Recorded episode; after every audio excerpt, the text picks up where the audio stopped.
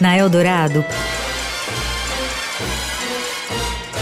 Pedro em série. Tudo sobre séries, filmes e outros enlatados.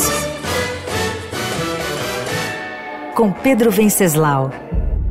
It's time. Don't try to be heroes. O tempo não mudou muito na trama, mas muita coisa mudou entre a primeira temporada de Stranger Things em 2016 e a atual, que entrou na semana passada na plataforma depois de um hiato forçado pela pandemia.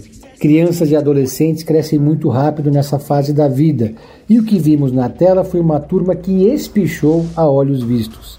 No roteiro da série da Netflix, três anos se passaram desde que os amigos se uniram para salvar a humanidade, entre a primeira temporada, ambientada em 1983, e a quarta, em 1986.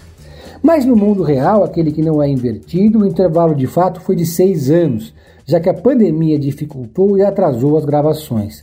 Ou seja, a turma de Hawkins cresceu a olhos vistos.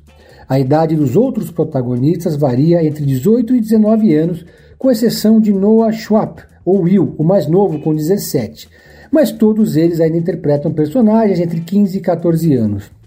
Mas isso é detalhe. Stranger Things retornou poderosa e ainda mais cheia de referências nostálgicas depois de uma terceira temporada irregular e que ameaçou criar uma debandada dos fãs. A série, que foi um marco na história da Netflix e foi o seu maior sucesso, voltou em um momento delicado para a plataforma, que vem perdendo audiência para a concorrência. Mesmo assim, a Netflix investiu em episódios longos, alguns muito longos, com até duas horas, e dividiu a quarta temporada em duas fases.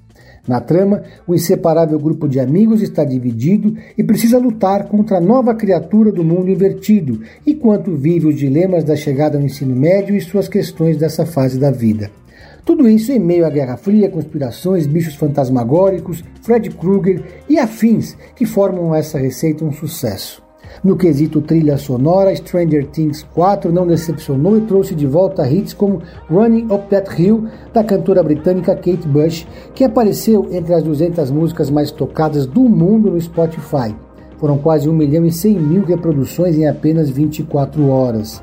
Lançada em 1985, a canção faz sucesso não apenas por fazer parte da trilha sonora, mas por assumir um papel essencial em toda a história.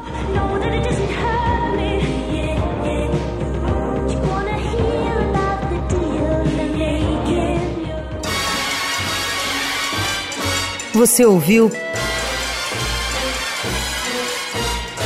Pedro em Série.